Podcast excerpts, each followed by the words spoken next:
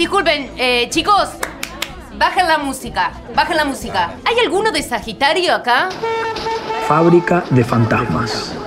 Una construcción permanente para una crítica colectiva. Aquel. Antes muerto que vencido. Está marcando puntos para una salidera. Ante muerto que... Están ahí, pero no los ves. Bueno, de eso se trata.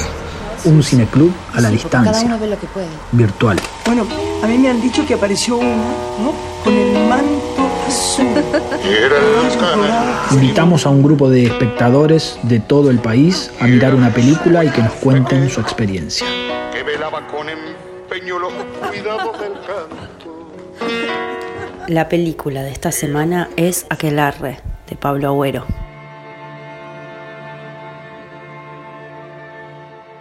En estos días vi la película Aquelarre. La temática me interesa, me interpela, siento que me interpela. Los rituales colectivos, la constitución de la identidad a través de ellos, la cuerpa, la danza, la libertad de expresión y la brujería.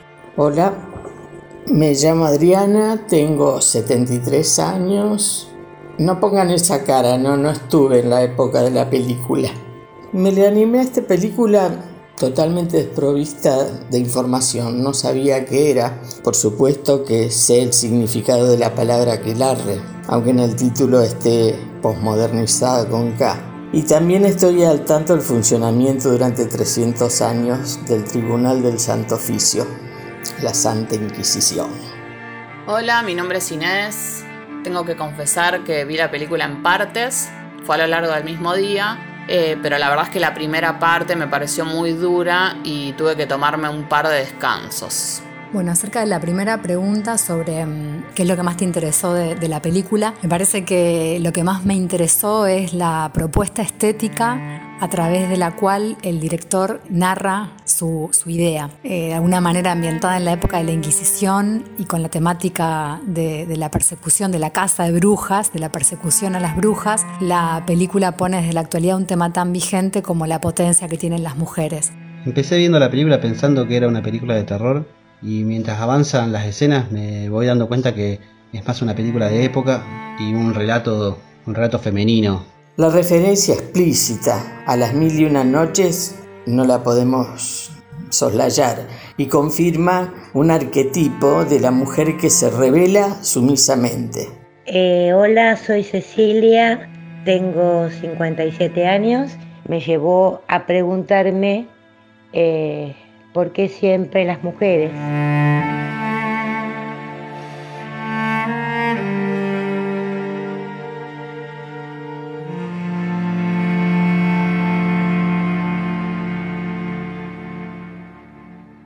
Fábrica de fantasmas.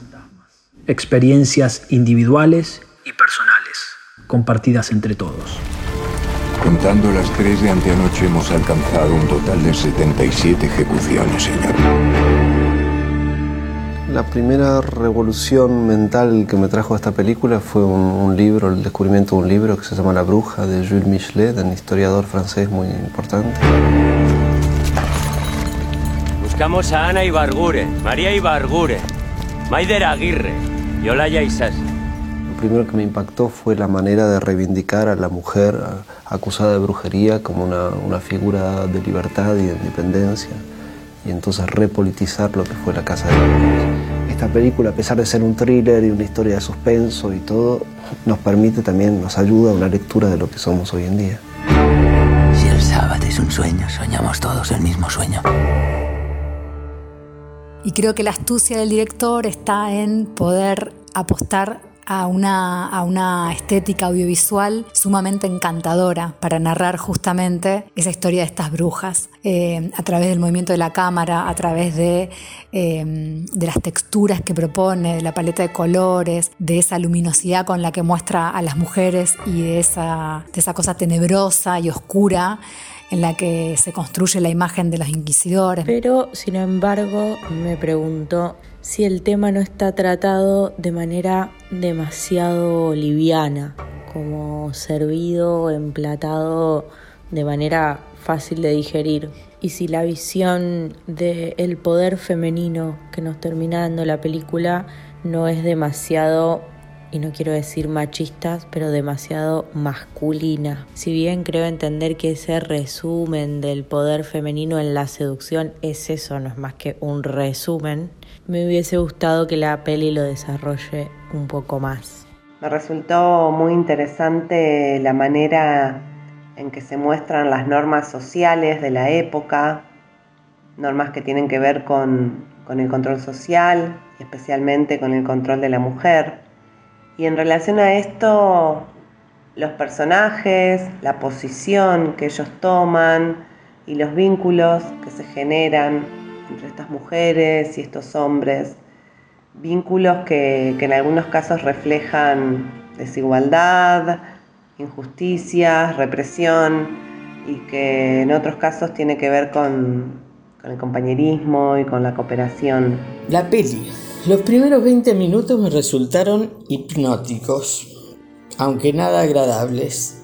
La sensación de impotencia no es agradable, generalmente porque la provoca el ser testigo de una injusticia muy grande y sin poder hacer nada por resolverla.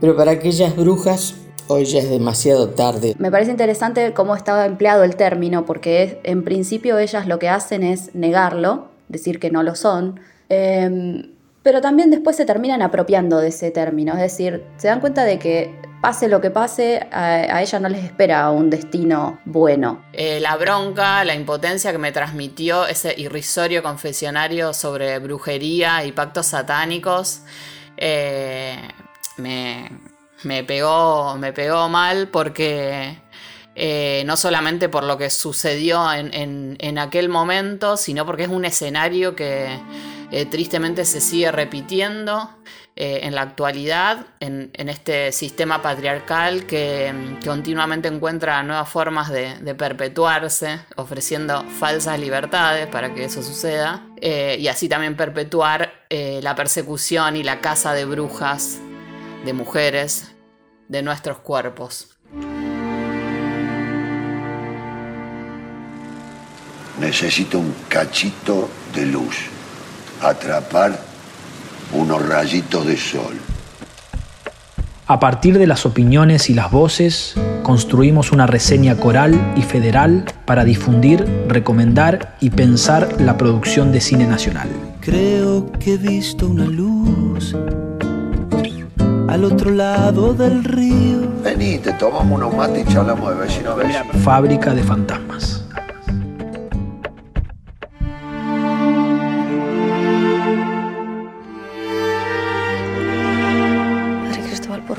Sabe bien que no somos brujas.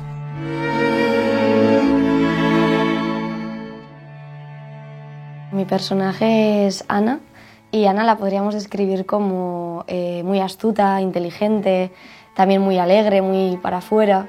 Yo creo que también la define la relación que tiene con las amigas, ¿no? Podríamos decir que de algún modo lidera igual este, este grupo. La principal característica de estas chicas es que todas son diferentes, están unidas, han vivido juntas toda la vida, van a hacer la fuerza. Es decir, se van a juntar entre ellas y luchar contra el poder, que en este caso están los jueces y demás. Mi personaje en esta película es Salazar. Es el secretario del juez Rostey, personaje que interpreta Alec Miel. Y Salazar es un burócrata de la corte del Tribunal Supremo que acompaña a Rostegui en estas actuaciones. Salazar es un escriba, es un personaje gris, reptante, oscuro, y empieza a tener una cierta disidencia, pero más bien dialéctica con, con Rostegui, y empieza a dudar respecto de la existencia de las brujas y de las pruebas que van recolectando, que sean realmente útiles y que no estén cometiendo un acto de injusticia.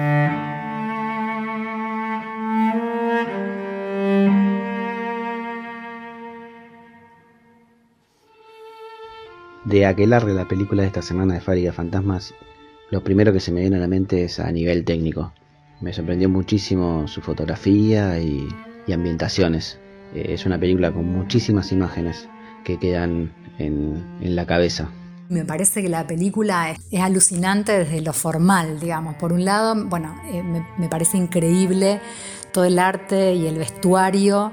Es una película que, que está como muy delicadamente pensada en cada plano. Los movimientos de, cámara eh, pueden ser muy delicados y al mismo tiempo también pueden ser de mucha tensión y muy, este, y, muy de empuje, muy para adelante, como en la escena, por ejemplo, del sábado. Hay un hallazgo también en la cuestión de la, mixtura de las voces, entre las voces eh, cristianas que hablan castellano y los dialectos que ellos dicen que son los lenguajes de la ocultación. Ahí hay un juego muy lindo, sonoro, en relación a cómo se mixturan, digamos, esas, esas lenguas distintas.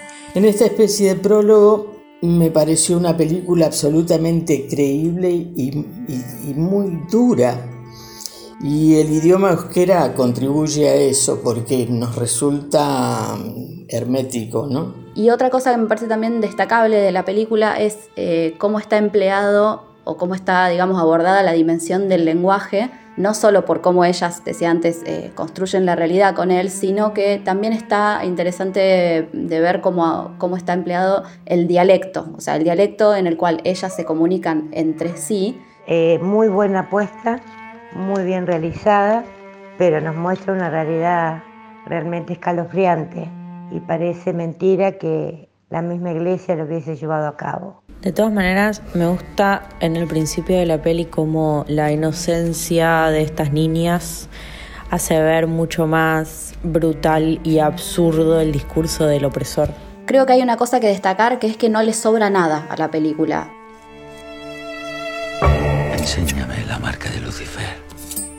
No me ha marcado.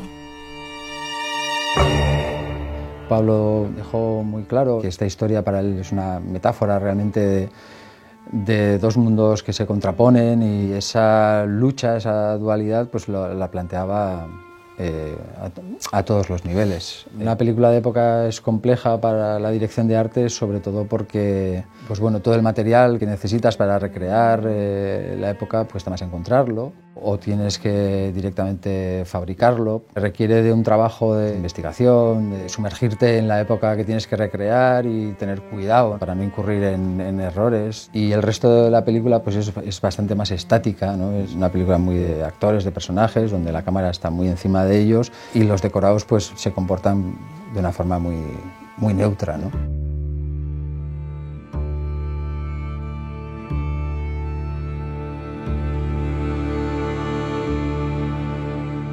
En un momento eh, de la película como que empiezo a desconfiar. Eh, empiezo a sentir eh, que, se vuelve inverosímil y que todo lo que había sentido en un principio se vuelve poco realista, simplista en, cuanto al proceder de las mujeres ante esta situación, como si fuera un chiste, un juego. De todas maneras, me dejo llevar por la trama y cuando va llegando al final, me vuelvo a amigar con la película la veo desde otro ángulo, eh, empiezo, empiezo a entender hacia dónde quiere, quiere llevarnos. El ingreso al cuerpo de la película me hizo pensar que estaba viendo otra, que me habían cambiado los rollos. Sí, yo soy de la vieja época. Se fuma la credibilidad en aras de algunas reivindicaciones feministas a la moda que la van transformando en una especie de cuento de hadas de los que trata en su libro, por ejemplo, me hizo acordar a Mujeres que corren con los lobos, de Clarissa Pinkola Estés. Y hay otra cosa que me parece muy interesante, que es el hecho de que ellas como aquelarre se constituyen eh, en la naturaleza, ¿no? El lugar en donde se despliegan es ese territorio de la, del bosque, del acantilado, del contacto con la naturaleza, que obviamente es el, es el territorio que el cristianismo y, el, patriarcado y, el hombre como especie tiende a colonizar. Bueno, me causó mucho dolor y mucha impresión, también sentí mucho asco y por otro lado, eh, lo que tiene que ver con los sentimientos positivos, eh, bueno, mucha admiración por estas mujeres que frente a todo se muestran fuertes y valientes. Me quedé con una sensación de, de mucho power, me parece que la película deja eso, unas mujeres hermosas e increíbles que tienen unos ovarios enormes y nada, y te deja con ganas de, hacer el sábado. Me encantó, me encantó, me encantó esa escena, me encantó esa escena, es genial, amé. La danza eh, coreografiada perdón, del final, creí que me iba a resultar eh, raro, forzado, que todas supieran ese baile de esa manera, como el final de las películas de Bollywood. Pero no, me atrapa, me atrapa porque eh, empieza a generar una atmósfera, una unión que, va evolucionando hasta, conver- hasta convertirse ellas mismas en un arma capaz de, de arrasar con todo. Recomiendo que la miren, el guion es muy llevadero, cierra sobre sí mismo, todos los eh, aspectos que se van abriendo cierran de manera coherente dentro de la narrativa de la película. ¿Quiere que le cante la invocación? Ez dugu nahi beste berorik. Ez dugu nahi beste berorik. Las primeras referencias en las que trabajamos fue, fueron eh, sobre instrumentos, ¿no?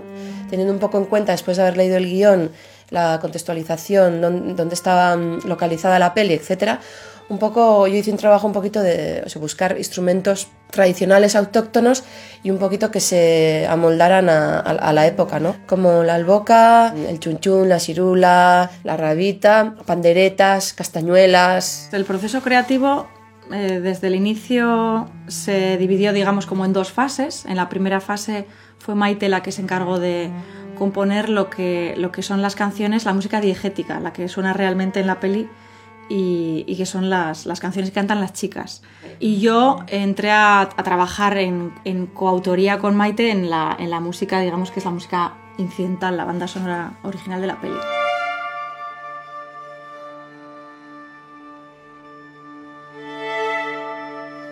La música es hermosa, cantada por mujeres. Si pudiera sintetizar el alma de la película en una palabra, ¿cuál sería? Para mí sería encantamiento, hechizo, potencia. Bueno, ya dije un montón de palabras, pero me quedo con encantamiento.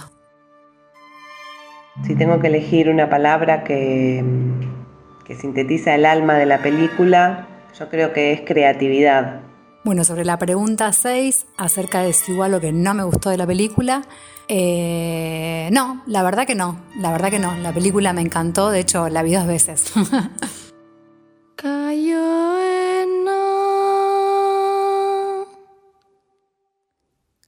joa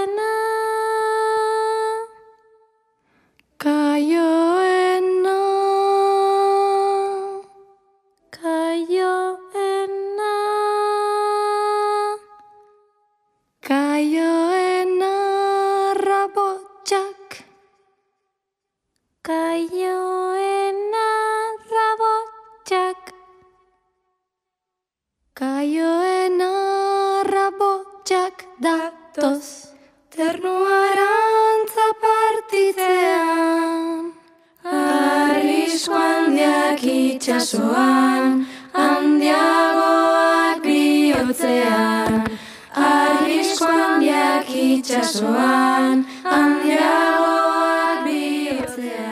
Los hombres le temen a las mujeres que no les temen. Esta y otras frases que se dicen dentro de la película eh, dan poder a estas mujeres, quienes siempre intentan luchar por, por ser libre, por sus libertades, por poder elegir su destino dentro de lo posible, por poder volar. Pero no nos equivoquemos. Si el autor quiso verse feminista, no lo logró. Ni las brujas de entonces ni las de ahora tienen finales felices. Eso lo podemos comprobar todos los días. Sin embargo, me gusta mucho ese, ese cierre y me parece muy poético. Y para terminar, quiero marcar una frase que me quedó sonando, que dice así. Si no las detenemos a tiempo, esas brujas perversas van a invertir el orden del universo. Y yo agrego que así sea.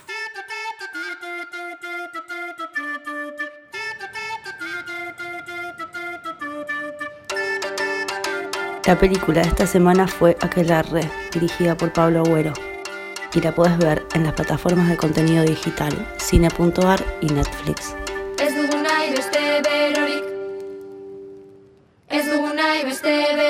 Operador técnico Lucas Méndez. Sumate y escribinos a fábricadefantasmas.gmail.com En las redes de Instagram y Twitter encontranos como Fábrica BUH.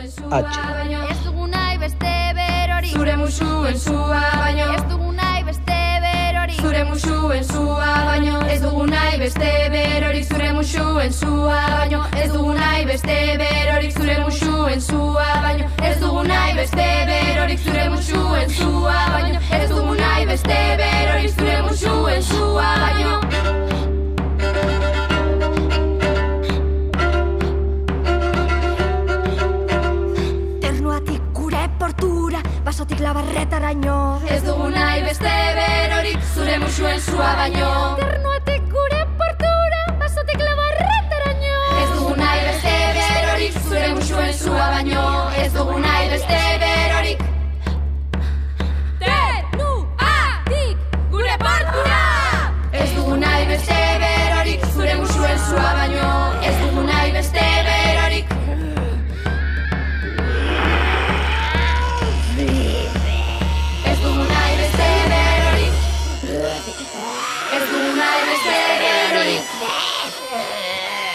nahi beste berorik